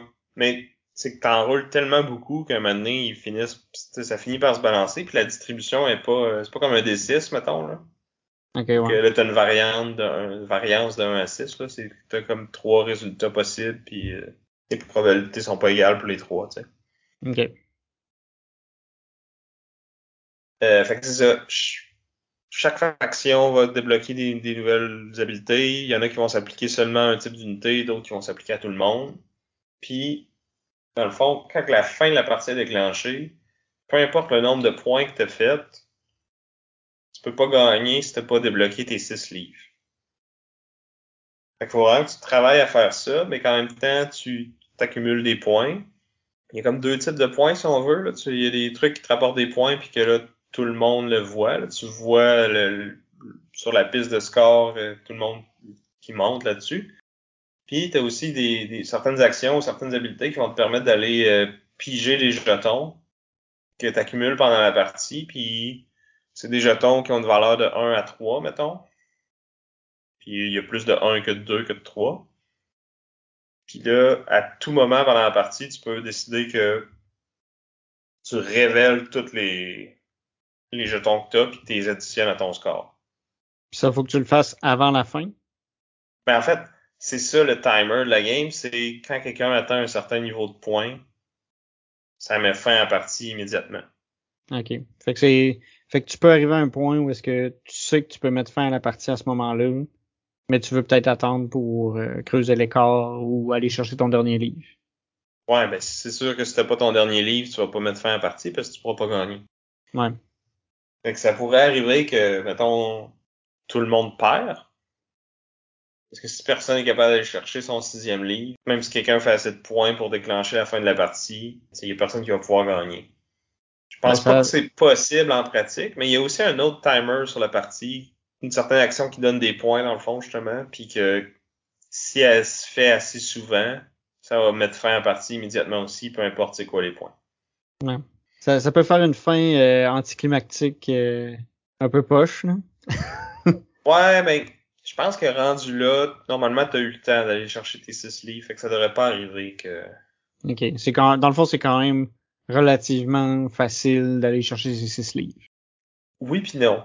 Je pense qu'il y a des factions pour qui c'est plus facile que d'autres. Mais là, c'est dur à dire après une partie. Mais moi, j'ai en tout cas, il y en a une. Mon dernier livre, j'avais vraiment de la misère à, essayer de trouver comment aller chercher parce que j'ai eu une bonne armée au début. Euh, j'ai réussi à aller chercher beaucoup de livres, mais là, le monde se sont mis à me taper dessus. Fait que euh, mon armée a diminué. Puis là, le dernier livre qui me restait, c'était justement de, de, contrôler quatre gates. T'as comme des, des gates que tu peux placer euh, sur les territoires, puis c'est par là que tu peux comme invoquer des, des nouveaux monstres. Là. Fait que d'en contrôler quatre dans un tour, c'est quand même assez difficile. Fait que je pense qu'il aurait fallu que je m'arrange pour pendant que j'avais une grosse armée, plutôt que d'essayer d'aller peut-être euh, nuire aux autres. C'est aller chercher les, les, les, portails rapidement puis faire celui-là vite parce qu'il est plus difficile plus tard. C'est ça. Mais en même temps, c'est tough parce que les portails, euh, c'est ça qui te rapporte du pouvoir tous les tours. Ça te donne des points aussi à la fin de la partie. Euh, à la fin du tour, chaque portail que tu contrôles te donne un point. Fait que le monde y est défendre. Là. Ouais. Mais il y avait une autre façon, en fait, je pouvais juste accumuler beaucoup de pouvoir, mais en même temps, c'est ça aussi, là, je peux pas. Les pouvoirs que tu dépenses pas dans, dans un tour, euh, tu gardes pas d'un tour à l'autre. Ouais, fait que tu les utilises. Fait que c'est ça. Faut que tu, tu te builds pour devenir assez fort pour en avoir 15 d'un coup ou contrôler quatre portes. Ce qui aide à en avoir 15 dans un sens. Fait que c'est comme oui, les deux, sont un peu liés. Ouais. Mais sont un peu liés vu que les portails te donnent les pouvoirs. C'est ça. Fait que bref, cela, j'ai pas réussi à le chercher. Fait que j'ai pas gagné. Puis c'est le genre de jeu que je pense qu'il gagne à être joué avec le même groupe plusieurs fois. Parce qu'il y a juste la première game, tu essaies d'apprendre ta faction, comment qu'elle marche, comment tu peux aller chercher tes livres, quel livre tu devrais. L'ordre dans lequel moment. C'est ça, l'ordre dans lequel tu vas chercher tes livres est vraiment important parce qu'il y a des pouvoirs qui peuvent être plus utiles que d'autres. Puis de savoir lesquels qui sont les meilleurs au début, c'est comme pas évident. Euh, fait que juste apprendre ta faction, c'est une partie. Puis là, après ça, aller apprendre les factions des autres pour savoir comment leur nuire, comment les bloquer, comment leur rendre la vie plus difficile pour aller chercher leur livre. Savoir ça va être quoi leur, leur habilité spéciale plus tard. Ça fait beaucoup, beaucoup d'informations à, à absorber d'un coup, là. Ouais, ouais, c'est pas un jeu euh, léger, léger, là, mettons. Ben, non, ben, mais les règles de base sont quand même assez simples. Je veux dire, comme quand les combats fonctionnent, quand les déplacements fonctionnent, quand tu fais les points, ça c'est facile. Mais il y a tellement d'habilités spéciales pour chaque faction, puis de factions différentes. Nous, on a joué à quatre, mais tu sais, dans le jeu de base, je pense qu'il y en a quatre. Mais il y a, des milliers d'extensions. là. C'est ça. Puis euh, les extensions ils vont rajouter des nouvelles map pour jouer à plus ou moins de joueurs, puis des nouvelles factions. Il y a moyen d'avoir beaucoup de diversité. Est-ce qu'ils sont toutes bien balancés puis égales? Je suis pas certain. Mais en même temps, dans ce genre de jeu-là, c'est peut-être pas tant grave parce que quand tu le sais puis que tu as joué beaucoup, ben, tu sais que cette faction-là est plus forte, fait que tu vas peut-être te mettre à 2-3 contre cette personne-là pour les. T'assurer qu'ils prennent pas euh, trop d'avance puis que tu sois en mesure de les contenir. C'est ça. Puis je sais que toi, tu tripes ces tentacules, puis euh, les horreurs cosmiques, fait que probablement que t'aurais beaucoup de plaisir avec ce jeu-là. là. Moi, le thème euh, me parle pas plus qu'il faut, là. Ouais. Mais à ça, en plus, t'ajoutes la domination du monde, ce qui est aussi un de mes objectifs de vie. Euh, fait que ça, ça, ça venait me rejoindre. Mais je t'avoue que l'aspect prendre une poignée de dés, les lancer, puis laisser le hasard en décider, ça, ça me... Ben, c'est souvent le cas pour ce genre de jeu-là, là. Pas tout le temps, mais...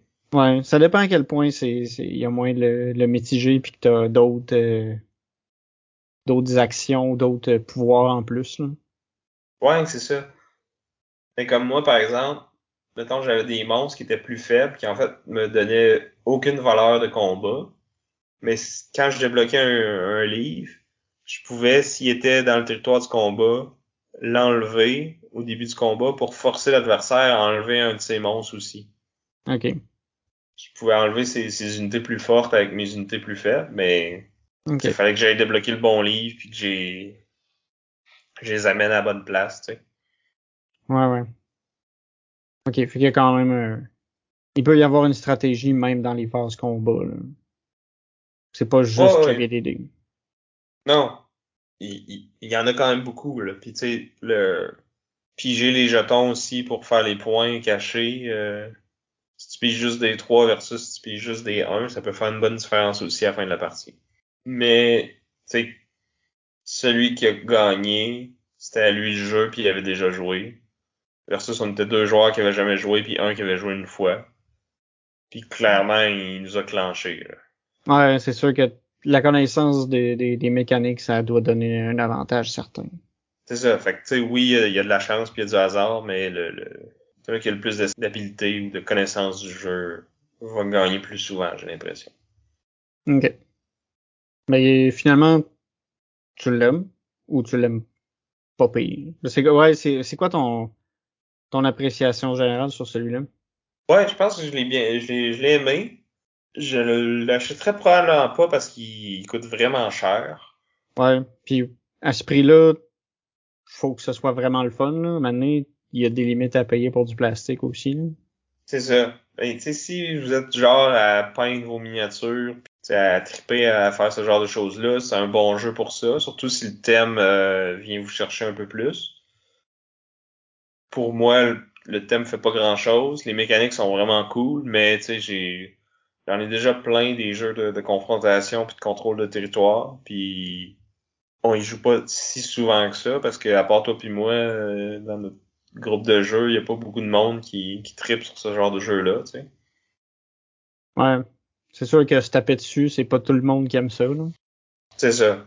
Tu sais, ça, ça sera pas un achat pour moi, mais ça me ferait plaisir de rejouer à n'importe quelle occasion. là. Je, je dirais jamais non à y rejouer. OK. Puis, puis même si je le vois quelque part, ben tu sais, je vais peut-être le proposer. OK. Mais c'est ça, le prix puis le thème font que je suis comme eh, je vais garder mon Kemet puis mon Inish, tu sais. Ouais, ouais, ouais. Alright, fait que c'est, c'est tout pour euh, Cthulhu Wars de Sandy Peterson. Je vais aussi essayer un autre jeu que je pense que tu as envie d'essayer puis que t'as- pas joué encore toi non plus puis que j'avais pas joué jusqu'à maintenant qui est Brass Birmingham. Ouais, je m'étais bien gros euh, informé. Ben déjà, il était super bien coté sur, euh, sur BGG. C'est un euro euh, euro là. Ouais, ben c'est plus économique que euro, je te dirais. Mais c'est très euh, C'est, c'est de la gestion d'argent. Il y a aussi Euh, un, des liens aussi qu'il faut faire attention parce qu'il faut relier des euh, faire des chemins un peu aussi. Ouais, tu fais des chemins entre les différentes villes, mais tu peux aussi utiliser les chemins des autres. Euh, quand tu construis des, des bâtiments de ressources, les ressources, ils arrivent dessus, puis là, les autres peuvent les utiliser autant que toi. Puis t'aimes ça quand les autres utilisent tes ressources parce que dans le fond, ça te permet de... Quand il y a plus de ressources sur euh, ta tuile, tu peux la flipper, puis c'est là que tu vas euh, augmenter tes revenus, puis c'est ça qui va te permettre de faire des points au final. Fait que c'est un jeu qui est assez lourd, euh, assez complexe. Ça a été euh, quand même compliqué à apprendre. On a joué deux, trois rondes. On s'est rendu compte qu'on avait fait des erreurs dans les règles parce que la personne qui l'expliquait, ça faisait longtemps qu'elle avait pas joué. Donc on s'était mêlé un petit peu. Puis fait qu'on a recommencé. Mais au final, je pense, je pense que c'était une bonne chose parce que je voyais déjà que avec mes premières actions, je m'étais un peu tiré dans le pied. Fait que là, de, de, de voir les conséquences de ça ou les, conséquences futures, ça m'a permis de faire ah ouais non, faudrait que j'essaie d'éviter ça. Fait que là, j'ai pu recommencer puis ça a mieux été après. Euh, puis c'est ça, c'est un jeu qui est en deux phases. Dans le fond, euh, première phase, en à l'époque, euh, le fond, t'es en Angleterre euh, industrielle pendant la révolution industrielle. Fait que là, au début, toutes les marchandises étaient transportées en bateau. Fait que les, liens que tu fais entre les villes, c'est tu passes par les canals. Puis là, maintenant, euh, l'Angleterre découvre les trains. Fait que les bateaux deviennent obsolètes. Fait que euh, tu, tu wipes le board quasiment de toutes les connexions. Euh, y a certes, la plupart des bâtiments qui sont hormis jusque-là vont s'enlever aussi. Parce que les bâtiments ont différents niveaux, dans le fond, puis il faut que tu mettes tous tes niveaux 1 avant de pouvoir mettre tes niveaux 2, puis tes niveaux 3, etc. Puis tous les niveaux 1 vont s'en aller à ce moment-là. Fait qu'il y a plein de spots qui vont se libérer sur le plateau. Puis là, tu repars. Tu remets des nouvelles affaires. Euh, puis là, tu te mets à construire des, des chemins de fer pour relier les, les différentes villes entre elles. Mais à ce moment-là, les tout coûte plus cher, tu sais. Plus la partie avance, plus les choses coûtent cher, mais plus tu fais d'argent si t'as bien joué.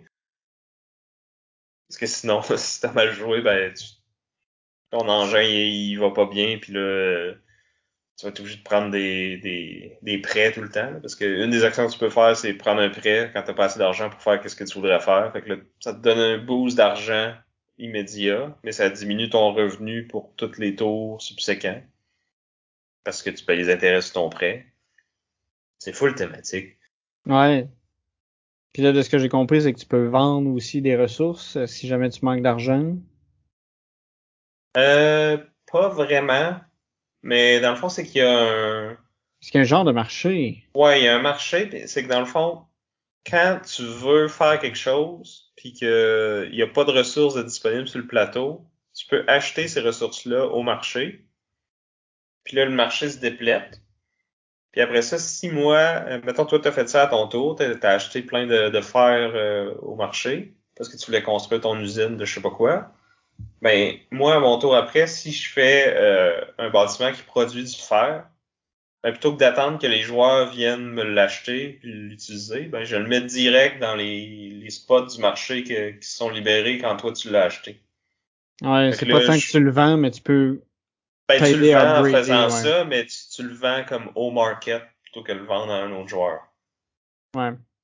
Fait que là, ça arrive à certains certains timings cruciaux que genre t'es capable de mettre un building puis de le flipper tout de suite en une seule action. Puis ça, c'est vraiment payant parce que à toutes les fois que tu flippes un building, ça augmente tes revenus. Puis tu sais, chaque action va te coûter de l'argent. Fait que d'augmenter tes revenus, c'est ça augmente ton, ton pouvoir d'action si on veut.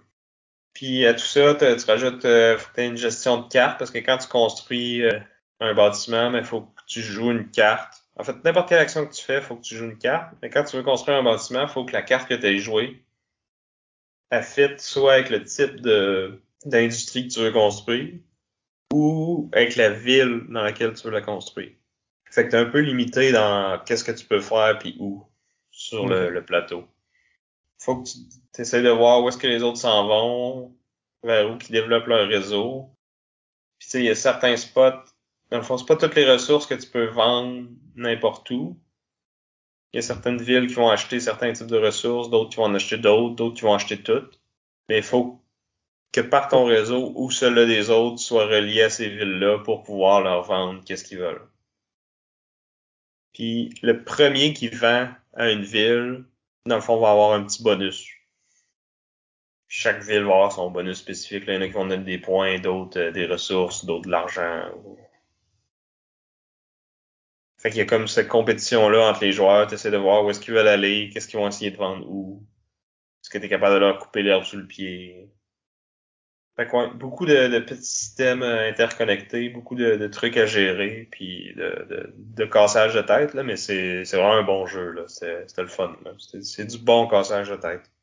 Ouais, parce que c'est ça, c'est vraiment beaucoup de mécanique euh, d'un coup. Là. on a parlé de, euh, de réseau, on a parlé de gestion de main, gestion de ressources. Euh, T'as aussi, c'est celle-là où tu vas construire sur la carte.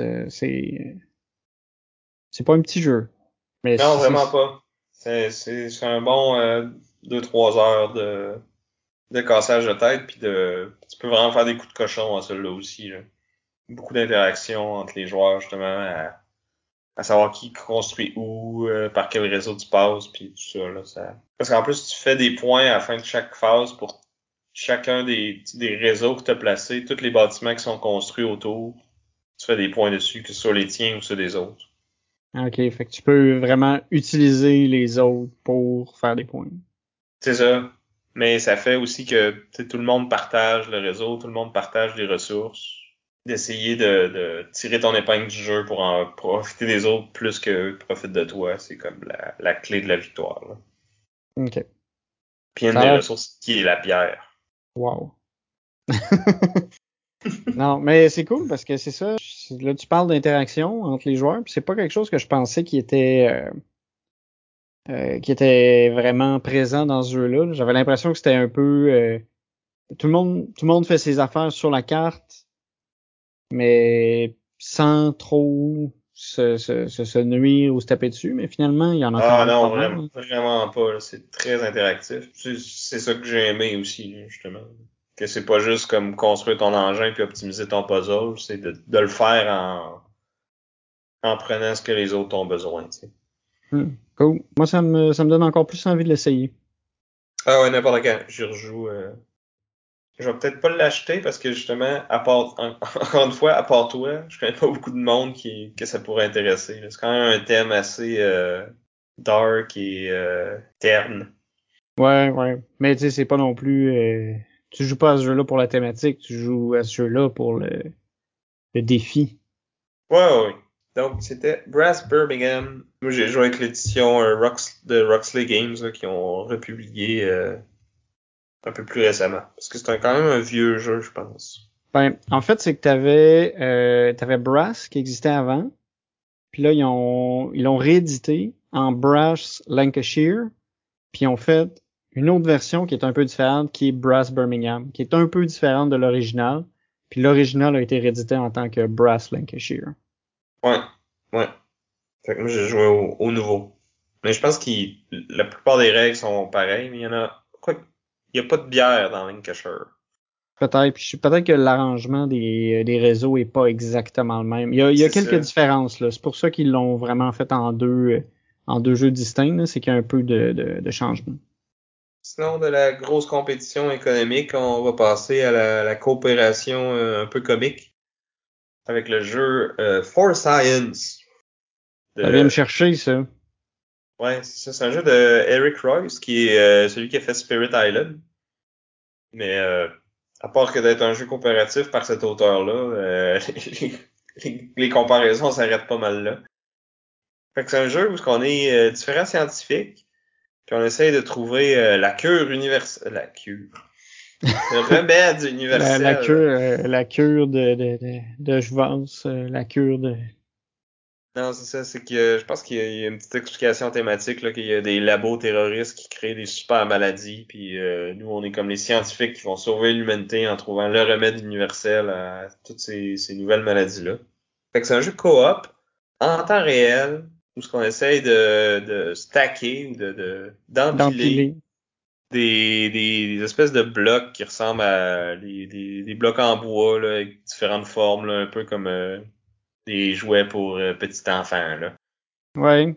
Quand j'ai commencé par regarder les photos, puis au début, euh, je t'avoue que j'ai dit c'est une blague, là? C'est-tu genre une photo qui a été prise de mon neveu qui est en train de jouer avec ses blocs en bois, là? Mais finalement, non. Ça a l'air plus ça, ça a l'air drôle parce qu'au final, ça a l'air gamin quand tu le regardes comme ça, mais qu'au final, faut quand même que tu te casses un peu la tête. Parce que oui, il y a l'empilage des blocs qui a l'air nono, mais que tu le, le, puzzle en arrière qui va guider cet empilage-là qui est un peu plus euh, Ouais, c'est ça.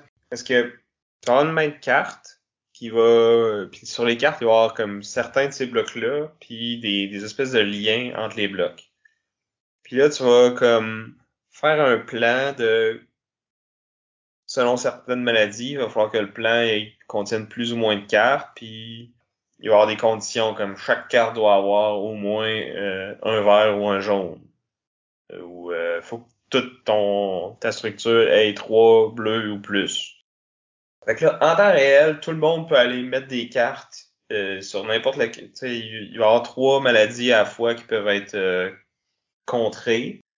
Fait que là, on essaie de se parler. Ah, moi j'ai une carte qui fitterait ici, mais il m'en manquerait une sur le top. Toi, t'en as-tu une? Puis euh, des fois, tu vas, quand un coup que tu as placé les cartes, par exemple, tu dois les utiliser pour là. Si euh, jamais tu changes d'idée, ben là, t'es, t'es envoyé dans ta waste. Puis là, si tu fais ça trop souvent, ben euh, il va y avoir des nouvelles. Tu sais, les, vu que tu as fait des comme des mauvais tests sur cette maladie-là, elle va se mettre à muter.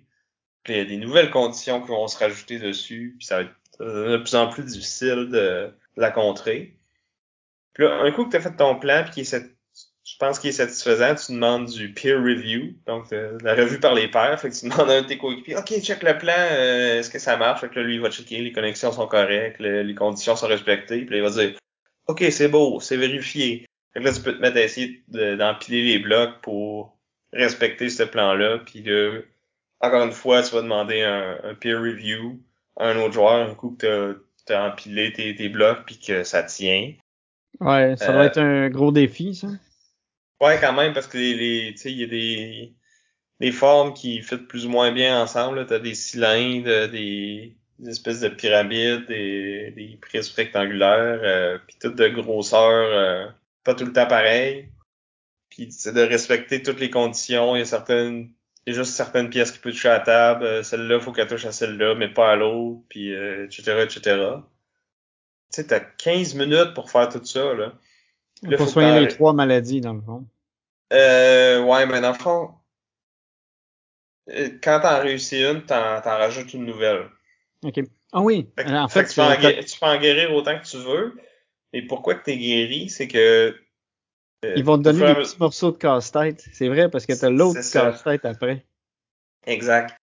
Euh, dans le fond, plus elle va être difficile, plus qu'elle va te donner de, de ressources pour acheter tes morceaux de casse-tête, dans le fond. T'as comme des livres puis des microscopes, puis là, tu sais passer un peu comme tu veux.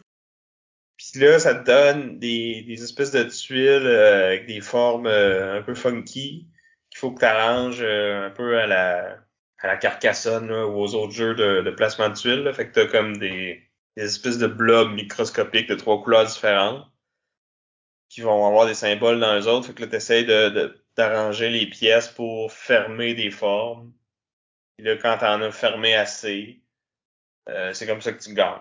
Fait que là, faut que tu guérisses assez de maladies pour avoir assez de morceaux pour être capable de faire ton puzzle puis accumuler assez de points. Puis, dépendamment du niveau de difficulté que tu joues, tu peux, parce que c'est un jeu d'Eric Royce, fait que tu peux euh, moduler ta difficulté d'à peu près 28 millions de façons. Ben, tu peux rajouter des événements. Fait que là, t'as comme une application qui, qui fait le timer, mais que là, des fois, ça fait comme alerte, alerte, alerte. Fait que là, faut que tu arrêtes de, de, travailler sur ce que tu travailles. Tu, tu piges une carte événement, puis là, faut que tu l'appliques immédiatement. Puis comme des affaires du genre euh, lève-toi, puis fais. Faut que tous les joueurs se lèvent, puis fassent trois tours de la table avant de pouvoir recommencer à travailler. Ou euh, OK. Fouille dans le livre de règles euh, à la page euh, X, puis lis la ligne Y là, X et Y dépendent de je sais pas quoi, là, de, des conditions dans le jeu. Fait que là, faut que tu lis cette ligne-là à voix haute, puis tu dises Of course! Là, si tu peux t'en remettre à travailler. c'est un jeu qui se prend pas au sérieux, qui est vraiment comme le fun puis silly. Ouais, un peu, un peu nono, là, un peu drôle. Ouais, c'est ça. Comique. T'as l'air fou quand tu joues, mais tu joues tout le monde ensemble, puis tout le monde a l'air fou, fait que c'est drôle.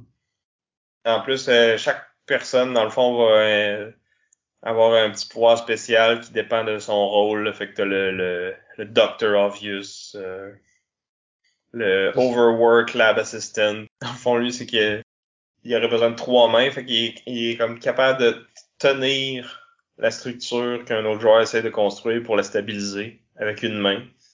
Puis là, au fur et à mesure que la partie avance, tu peux rajouter d'autres parties du corps pour t'aider. Quand tu scores un certain nombre de points. Wow. Un que c'est le l'assistant qui amène le café. Fait que là, les, les autres joueurs peuvent dire coffee please. Fait que là, tu peux leur donner une carte de plus pour qui, qui dépasse leur, leur limite de main. Pour leur donner plus d'options pour, pour jouer sur les plans. Quand t'es lui, tout le monde est tout le temps coffee please, coffee please. Fait que t'essaies de travailler, mais là, faut. Tout le temps que tu les donnes des cartes. hein. Puis c'est ça, tu va. sais, y a pas vraiment de rôle défini dans qui qui doit construire telle maladie ou tu sais chaque joueur peut avoir sa petite maladie, euh, son projet personnel si on veut. Mais tu sais n'importe qui peut travailler sur le puzzle final ou sur essayer de construire les structures que les autres ont ont approuvé les plans puis tout ça, fait que c'est un peu euh, frénétique, tu sais pas trop euh, qu'est-ce qui, qui serait le plus utile à faire. euh, des fois, c'est c'est tough de, de se coordonner parce que tout est en temps réel puis t'es pas capable de suivre tout ce qui se passe, tu sais. Ouais. Puis 15 minutes, c'est c'est un temps réaliste ou c'est t'es t'es sur le nerf pour euh, réussir? Ah, ben, je pense que j'ai joué quatre parties puis on a gagné une. OK. Puis tu sais, 16 minutes, c'est comme le, le par défaut, là, mais tu peux tu peux moduler ça aussi. Là. Tu peux mettre euh, jusqu'à 20 comme tu peux mettre jusqu'à 8, je pense. OK, ouais. Si tu veux te donner un bon défi, là. Tu disais c'est ça que le jeu se prenait pas trop au sérieux, puis euh, j'ai vu que le nom de l'extension s'appelait Psy Hard. Je sais pas si on a joué avec. OK. Ça se peut que oui. Il me semble qu'on avait certains trucs d'expansion. On les a peut-être enlevés. Dur à dire. Mais euh, pour vrai, c'est c'est très niche là, comme game. C'est pas, c'est pas tout le monde qui va vouloir jouer à un jeu coop de dextérité en temps réel. Ouais. Si, j'avais un groupe qui embarque là-dedans, là, c'est vraiment drôle. Puis tu sais, pour nous, c'est encore plus drôle parce que La thématique vient nous chercher, là. c'est ça. Combattre des maladies, puis... C'est ça. Mais tu sais, j'ai joué avec d'autres gens qui, qui sont pas dans le milieu scientifique qui, qui ont bien aimé ça aussi. tu sais. OK. Donc c'était For Science de Eric Royce. Un dernier que je voudrais parler. Non, c'est pas vrai. Un avant-dernier que je voudrais parler. Le jeu s'appelle Ghost of Christmas. Euh, donc c'est un jeu plus petit, plus léger. C'est un jeu de, de levée. Puis la, la twist de celui-là, parce qu'il faut toujours qu'il y ait une twist, c'est inspiré de euh, Christmas Carol, donc le, le conte de Noël. Euh, fait qu'il y a les, les fantômes du passé, du présent et du futur qui viennent visiter euh, Monsieur Monsieur Scrooge. Euh, donc le, le, le méchant euh, patron hein, qui. Qui veut pas donner de l'argent à son employé qui a toute sa petite famille. C'est ça. Bref, c'est ça. C'est un jeu de levée où ce qu'il va avoir en même temps trois trois levées qui sont jouées dans le fond, une dans le passé, une dans le présent, puis une dans le futur. Puis on va recevoir notre main de, de 12 cartes. Puis on va faire trois, quatre fois passé, présent, futur. Puis là, si je joue, mettons, du bleu dans le passé, ben si les autres joueurs ont du bleu, ben ils sont obligés de fournir. Mais, Mais- dans le passé. Dans le passé seulement, c'est ça. Fait que après, si quelqu'un va jouer du jaune dans le, peut jouer du jaune dans le présent, puis un autre joueur peut aller mettre du vert dans, dans le futur. Mais, tu sais, au moment que tu joues la carte, t'es obligé de fournir si t'es capable. Mais je pourrais, si mettons, j'ai, il me reste juste un bleu, puis que là, Vincent, il a joué un, un bleu dans le passé, ben, je pourrais aller domper ce bleu-là dans le futur parce que je sais que je gagnerai pas ce main-là de toute façon. Puis, après ça, jouer mon rouge dans le passé pour venir le couper. Oui, parce que euh, la- le rouge, c'est c'est euh, c'est l'atout. C'est ça, exact. Fait que, faut gérer notre main sur les trois Les, Euh, trois, les, les trois moments dans le temps. dans le temps, puis il faut gérer aussi, tu sais, comment je vais en gagner dans la- les trois premiers versus les, les trois derniers. Parce que, dans le fond, au début d'une manche, là, quand on reçoit nos 12 cartes, c'est à ce moment-là qu'on doit déclarer combien de, de levées qu'on va être capable d'aller chercher. Puis là, on a deux choix. On peut dire un chiffre exact. Puis là, si on réussit, on va faire deux fois ces points-là. Fait que si je dis je vais en faire exactement 4, et si j'en fais 4, je vais faire 8 points. Et si j'en fais 3 ou 5 ou n'importe quoi qui zéro. n'est pas 4 dans le fond, c'est 0 point. Mais je peux aussi dire, ah, là, je suis pas trop sûr, je pense que je vais en faire 4 ou 5. Fait que là, je me donne un jeu, j'ai comme plus de, de, de, possibilités de réussir. Mais si je réussis, je fais juste un point par le levé que j'ai fait. Fait que j'en faire 4 ou 5 versus en faire 8. Fait qu'il faut que tu times sur quand est-ce que tu vas les gagner, ces, ces mains-là. Puis d'essayer de, de nuire aux autres pour soit qu'ils en fassent trop ou qu'ils qu en, qu en aient pas assez. Puis il y a plein de petits de petites subtilités de justement si je joue ça dans le passé, ben ça va vouloir dire ça dans le présent. Fait que faut que je me débarrasse de ça dans le futur, avant ou après. Puis c'est ça, puis tu sais, ce que j'avais trouvé vraiment bien, c'est que c'est ça, c'est que tu sais, la première carte qui va être jouée dans un temps va déterminer la couleur dans laquelle il faut fournir. Mais elle peut changer plus tard. Parce que si, admettons, je gagne le, le, le passé, puis que normalement, au, présent, il fallait fournir, admettons, en, bleu. Mais que moi, j'avais plus de bleu, il a fallu que je mette une carte verte. Mais vu que j'ai gagné le, passé, c'est la couleur que j'ai mis dans le présent qui devient la couleur dans laquelle il faut fournir. Puis là, ben, vu que j'étais probablement le seul qui avait juste qui a pu mettre son bleu parce que j'avais plus la couleur qui était demandée, ça devient la couleur qu'il fallait que ça demande, la couleur qu'on demandait, puis ça fait que je gagne cette, cette level-là aussi. Fait que ça, il y a comme un niveau de, de, de réflexion puis de stratégie un peu euh, qui, qui, était assez intense, je trouvais, pour un petit jeu de levée. Euh. Ouais, puis tu sais, ça se comprend super vite. Là, on revient à facile à apprendre, difficile à maîtriser. C'est comme les règles sont super simples. Et on les a quasiment tout expliquées. Là. Mais les différentes stratégies que tu peux faire en essayant de manipuler un peu comme tu as dit, les, trois, euh, les trois timelines, les différentes couleurs, les autres joueurs, c'est, vraiment, vraiment cool. Ça, c'en est un que, que je vais vouloir m'acheter aussi. Ouais, non, ça, je trouvais vraiment une bonne twist, là. Rajouter, c'est ça, de la complexité vraiment en plus, là, parce que c'est plus juste de, de savoir qu'est-ce que, ben, de savoir le nombre de levées qu'on va gagner, c'est de, de prévoir que une levée qu'on pouvait perdre ou qu'on devait perdre, finalement, il y a moyen de pouvoir la gagner, même si au départ c'était pas supposé. Fait que c'est. Ouais. Je trouve ça, je trouve ça intense. Mais c'est dangereux parce que justement, il faut souvent en réussir un nombre exact. Fait que tu veux pas trop en gagner non plus. Ouais. Quand t'es le premier à parler, que tu sais pas, t'as aucune information sur les autres, c'est dur de, de, faire le bon, euh, le bon bid ou la bonne mise tu dis, ah, j'ai un jeu quand même pas pire, mais tu sais, si les autres ont un jeu poche, ben ils vont essayer de passer en dessous plus souvent qu'autrement. Fait que peut-être que les autres ils vont juste vouloir en faire deux. Moi, je vais me ramasser en, ramasser 10, mais j'ai misé 6, fait que je suis dans le trouble, tu sais. Versus quand t'es le dernier, que t'as vu les, les mises de tout le monde, ben là, t'as un peu plus une idée de où est-ce que tu te situes, puis tu peux jouer plus les troubles fêtes aussi. Là. Ouais. Donc c'est ça, c'était Ghost of Christmas.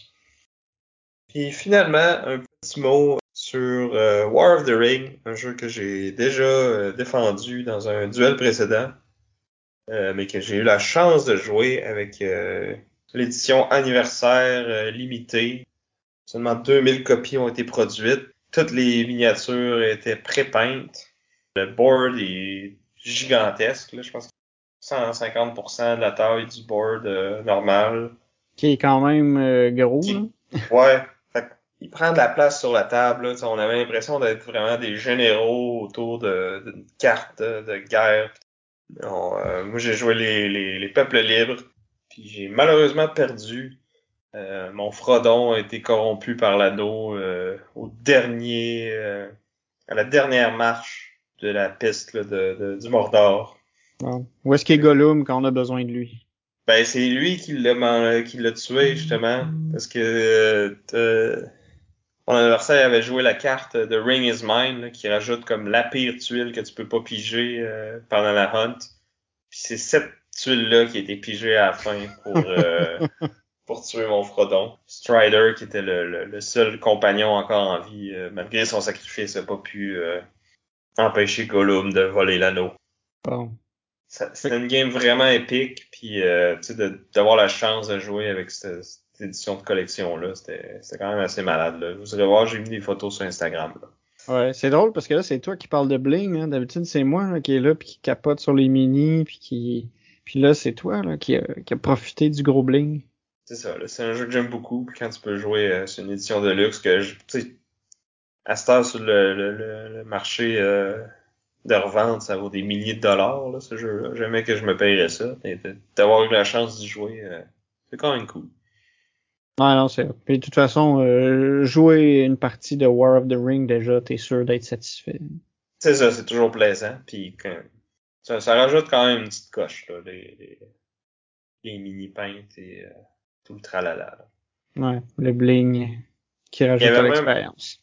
Il y avait même un beau sac pour euh, mettre les jetons dedans puis les piger. Puis euh, je ne l'ai pas vu quand j'ai fait la mise en place. On l'a, on l'a juste vu à la fin. Ah, pour vrai? Ouais, fait que les tuiles de Hunt, on les avait juste mis euh, face cachée sur la table, puis on les mélangeait à chaque fois, puis, puis j'ai une qu'il, qu'il fallait, puis c'est à la fin, il, il, sort le sac, puis il me regarde, puis il dit ah, « Sam, colique! » Bon, il n'y a pas du calique, là, mais ouais. traduction libre. Il a dû dire shoot. Ou être plus vulgaire, là. On sait pas. Ça va rester à Vegas. Ouais. Fait que c'est ça, j'ai eu une super belle semaine. Euh, je pense que j'ai logué 50 parties, à peu près. De beaucoup de jeux, là. Il y en a certains que j'ai même pas parlé parce que c'est des jeux que qu'on a déjà parlé dans des émissions précédentes ou que j'avais déjà joué avant, mais que j'étais bien content de pouvoir y rejouer.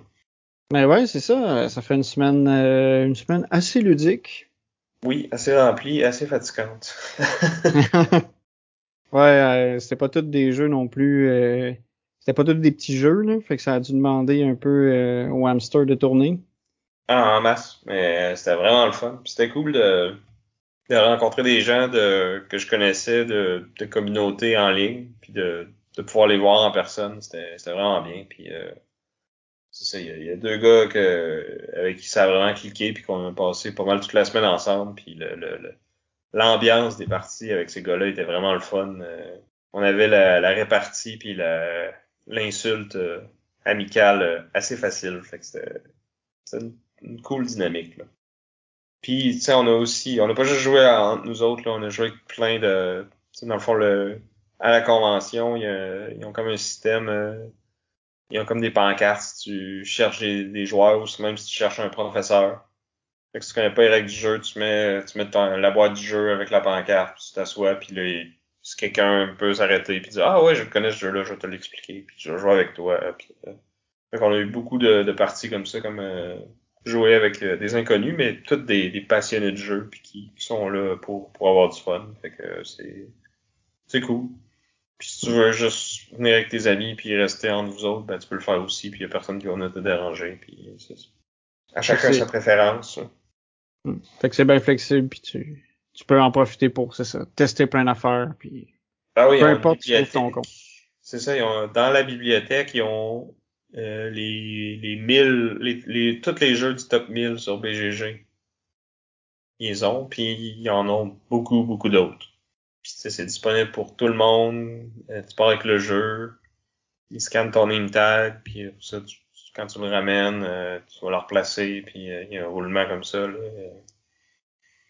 c'est vraiment, vraiment cool pour justement essayer des jeux que t'es pas sûr si tu vas acheter ou pas. Ben, au moins, ça te permet de les essayer une fois. Tu sais. Ouais. Je suis jaloux. Tu viendras la prochaine fois? Ouais. Ah, je, c'est sûr. Cool. Ben, je pense que ça fait, euh, ça fait pas mal de tours euh, de ton petit, de ton petit séjour à Vegas. Ouais, je pense que ça va être euh, un nouveau record pour un épisode de Board Game Duel, mais il y avait, il y avait beaucoup de jeux à parler. Ouais. Eh ben, merci si vous êtes, si vous êtes rendu jusque là. Merci à Chrysalis pour notre chanson thème. Donc, euh, d'habitude, on vous fait voter pour euh, qui, a gagné le duel, mais euh, là, je vais vous faire voter pour euh, c'est quoi le jeu dont j'ai parlé que vous avez plus le goût d'essayer? Jouez-nous, dites-nous ça euh, gmail.com ou sur notre page Facebook ou sur notre Instagram, sur notre Discord, des signaux de fumée. On est rejoignable la façon que vous voulez. Donc, j'étais Vince. Je suis toujours Sam. Et on vous dit à bientôt. Bye.